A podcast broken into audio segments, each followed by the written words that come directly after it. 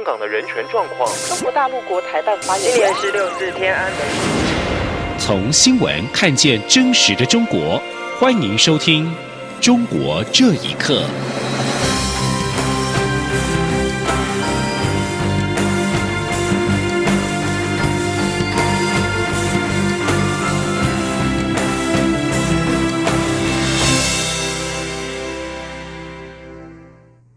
听众朋友们，晚安，欢迎收听《中国这一刻》，我是李自立。中国近来派遣船只进入南海探勘石油，引起越南不满。美国国务院跟国防部接连对中国的做法提出了批评。我外交部今天也对此回应，我国政府会坚定捍卫南海领土主权，并依照国际法跟相关的海洋法，主张我国应有权利。我国不会放弃主权跟合法声明。外交部再次声明，我国愿意在平等协商的基础上，跟相关国家共同促进南海区域的和平稳定，也共同保护及开发南海资源。记者王兆坤的报道。美国政府关切中国政府在南海的举动，认为中国违反印太区域以规则为基础的国际秩序。外交部对此重申我方的四点原则及五项做法，强调南海诸岛属于中华民国领土。中华民国对南海诸岛及其相关海域享有国际法及海洋法上的权利，不容置疑。外交部发言人欧江安说：“我国政府会坚定的捍卫我国在南海的这个领土这个主权，并且依照国际法以及相关的这个海洋法，主张我国应有的这个权利。我们不会去放弃我们的主权以及我国合法的声明。”我政府对南海议题的四点原则分别为：南海争端应依据国际法及海洋法。包括联合国海洋法公约，以和平方式解决。台湾应纳入多边争端解决机制，相关国家有义务维护南海航行和飞越自由。我国主张应以搁置争议、共同开发方式处理南海争端，且愿在平等协商基础上，和相关国家共同促进南海区域之和平与稳定，并共同保护及开发南海资源。而五项做法则包括捍卫渔权。多边协商、科学合作、人道救援、鼓励海洋法研究人才。外交部表示，台湾将在和平、人道、生态及永续的价值之上，持续维护南海航行和飞越自由，同时也愿意在平等协商的基础上，和相关国家共同促进南海区域的和平稳定，并共同保护及开发南海资源。中央广播电台记者王兆坤台北采访报道。中国从八月一号起全面限制陆客来台自由行，国内观光产业忧心影响生计。国民党立院党团今天邀请观光业者召开协调会，因应中国大陆限缩陆客来台对产业的冲击。陆委会主委陈明通表示，面对这样的情势，政府非常有诚意支持业者渡过难关。陈明通会后受访表示，旅游业者提出了许多意见。但是政府无法立即做出政策决定，会将这些意见带回讨论。陈明通说：“啊，我我想今天非常难得机会了哈，那能够召开这样的一个协调会，那旅行业者也都提出很多的问题，那政府部门也很认真的听取，那有些当然一下子没有办法呃做出这个政策决定，所以还会再带回去啊，在呃做跨部会的一些协调。”简单来讲啊，面对这个情势，政府部门当然非常有诚意来支持啊旅行业者能够度过这个难关。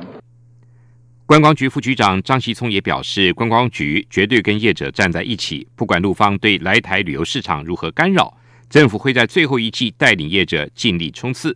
不管是国旅市场或是国外来台旅游市场，都会进行多元的开拓。美洲贸易战持续的升温，双方上周都相继宣布加征程度不等的关税。台湾学者张建一认为，美洲贸易谈判已经进入了焦土战，可能冲击全球的景气趋缓。而两国原定在九月初举行的下一轮贸易谈判能否进行？美国学者丁宏斌认为，双方都有压力继续谈下去。请听以下报道。美国宣布九月开始对三千亿美元的中国进口商品加征关税之后，中国二十三号也宣布将对七百五十亿美元的美国进口商品加征关税。随后，美国又再宣布要对五千五百亿美元的中国商品加征关税。台湾经济研究院院长张建一认为，虽然目前美中双方都对已经生效公布的清单专案微调百分之五到百分之十的关税，对实体经济的冲击并不大，但是美中贸易谈判现在已经进入了焦土战。美中贸易谈判未解，不确定性将会影响厂商投资的意愿，也会冲击全球景气趋缓。美中双方原定九月一号举行下一轮的贸易谈判，现在还有可能继续吗？对此，美国罗耀拉大学商学院教授丁宏斌认为，双方都有压力要继续谈下去。他说：“如果说中国有这个条件不跟美国谈的话。”这样的事情早就发生了。新一回合谈判之后，能够获得什么样的结果？我们目前呃，其实我们有非常乐观嘛。中美贸易谈判是的这个问题里面，其实还有很多更核心的。那其实说穿了，就是这个智慧财产权的这个问题。美中贸易战议题在日前于法国召开的七国集团峰会上成为了讨论焦点。美国总统川普二十六号表示，在美中贸易战争中，中国没有选择，只能对美国的压力屈服。美国正寻求强迫中国就它的经济进行更深度的改革，而中国外交部发言人耿爽今天则是重申，希望华府能够停止错误的行为，并创造会谈的条件。美中贸易战至此，全球金融市场一片低迷，高科技业和一些民营企业的投资活动也都受到冲击。美国华盛顿资讯与战略研究所所长李恒清表示，川普一再强调。美国现在每个月都从中国拿回数十亿美元的关税，正可以用这笔钱来补贴给农民，所以美国财政应该是很稳健的。与此相反的，如今中国财政则是捉襟见肘，并没有见到中国当局对受到损失的外贸企业有任何补贴来维持经营。央广新闻整理报道：香港行政长官林郑月娥今天重申，对任何暴力行为零容忍。并表示政府有信心可以处理持续两个多月的反修订逃犯条例的纷争。林郑月娥今天出席香港行政会议前向媒体发表谈话，指反修订逃犯条例游行上周出现了一刻平静之后，在刚刚结束的周六跟周日又再出现了暴力，而且暴力行为有所升级，出现了更多致命武器，同时破坏商店。林郑月娥强调，暴力解决不了问题，外界也不能把它合理化跟美化。他重申，政府要用法治止暴制乱，对暴力零容忍。政府跟警队会严正的跟进所有暴力行为，呼吁社会支持政府跟警队打击暴力。针对打击暴力，香港一个名为“八零三行动”的组织，今天在报章刊登广告，声称要悬红气胸。对象是反修订逃犯条例的部分示威者，赏金最高是港币一百万元。广告还表示，他们来自社会各界，希望香港早日恢复平静。悬红的赏金全部来自民间。香港爆发反送中示威风暴以来，北京当局对相关的资讯发布都有官方统一口径。中共也为了防范支持者支持示威的言论，加强舆论的管控。更施压骚扰部分民间异议人士和家属，试图阻止他们发表对香港反送中的文章。被约谈多次的异议人士陈思明指出，当局就是忧心这股追求民主自由的火延烧到大陆。请听以下报道：香港民众反送中示威运动持续两个多月，中共当局对于相关讯息一直是控管严密。对内由官方统一口径，制造港民暴乱一项。曾参与海记诺贝尔和平奖得主刘晓波的作家黎学文，是长期被当局重点关注的对象。他对自由亚洲电台表示，自从香港爆发反送中浪潮以来，承受很大的压力，也坚持自己从未在推特上发表或转载有关文章。去年底，他与妻子律师黄思敏都被当局逐出了广东，为限制两人的言论，当局一再的约谈黄思敏，并出动公安要求他的母亲当说客，持续的骚扰家属。他说：“但凡在大陆待着，有有有一定的这个抗争经验的人都都明白，他们经常使用的手段之一就是找家属和亲人施压，而不直接面对这个当事人。见怪不怪了。呃，如果持续的骚扰家属呢，确实给生活会带来很大的麻烦。另外，主张民主制度的异议人士陈思明，近来也被当局约谈多次，仍未能阻止他在推特上针对反送中发表看法。陈思明表示，当局就是担忧香港追求民主的火苗延烧至大陆。他说。一般的大陆民众只知道香港人有吃有穿，过得比我们好，还闹什么呀？他们根本就不知道是他们想要达到的目的就是双普真双普选。共产党他想要压住这个香港人的对这个民主的追求，他更不愿意香港人追求自由民主的这把火烧到大陆来。陈思明表示，当局要求在十月四号之前不要发表关于香港的文章，但被他拒绝。连日来，他的推特仅仅关注了香港反送中运动的脉动。他表示，愿意为捍卫言论自由承担一切后果。央广新闻整理报道：香港市民反送中运动仍在持续中。中共官媒二十六号指称，香港一传媒创办人黎智英煽动颠覆国家政权。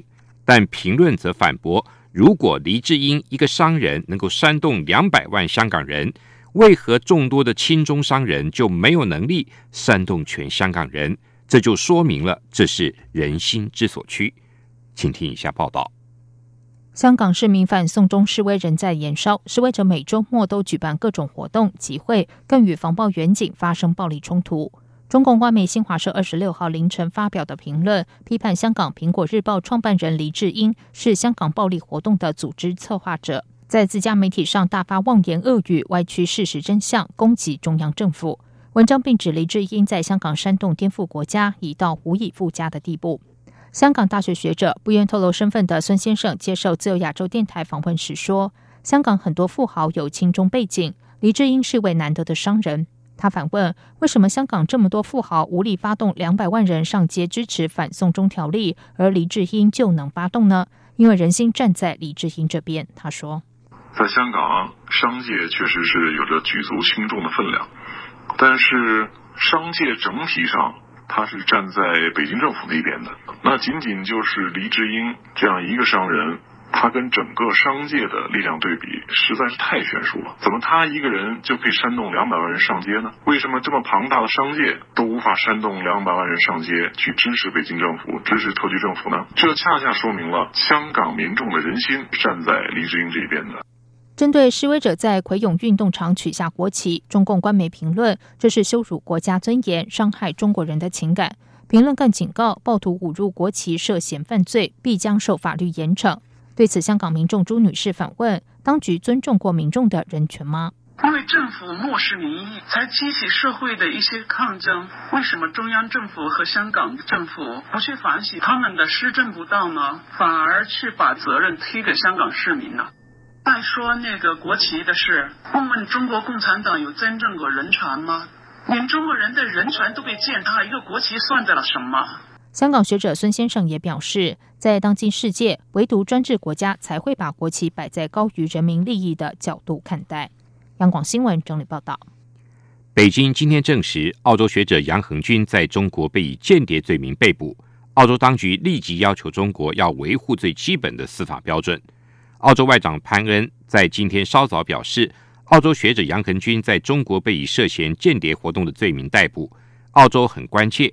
发行社指出，这项发展势必会加剧两国之间的紧张。北京指出，杨恒军是在二十三号被逮捕，案情还在进一步的处理。杨恒军是一名直言不讳的支持民主活动的人士。潘恩表示，如果杨恒军因为他的政治信念被逮捕，那么他应该获得释放。他并为杨恒军面对的恶劣处境表达关切，期盼能够达到公正跟程序公平的基本标准。最近几个月来，澳洲跟中国的关系明显恶化。五十三岁的杨恒军在两千年移民澳洲。今年一月十九号，他和妻儿从纽约飞抵广州机场，准备转机到上海时，被国宝带走。当时他的身份是美国哥伦比亚大学的访问学者。以上，中国这一刻，谢谢您的。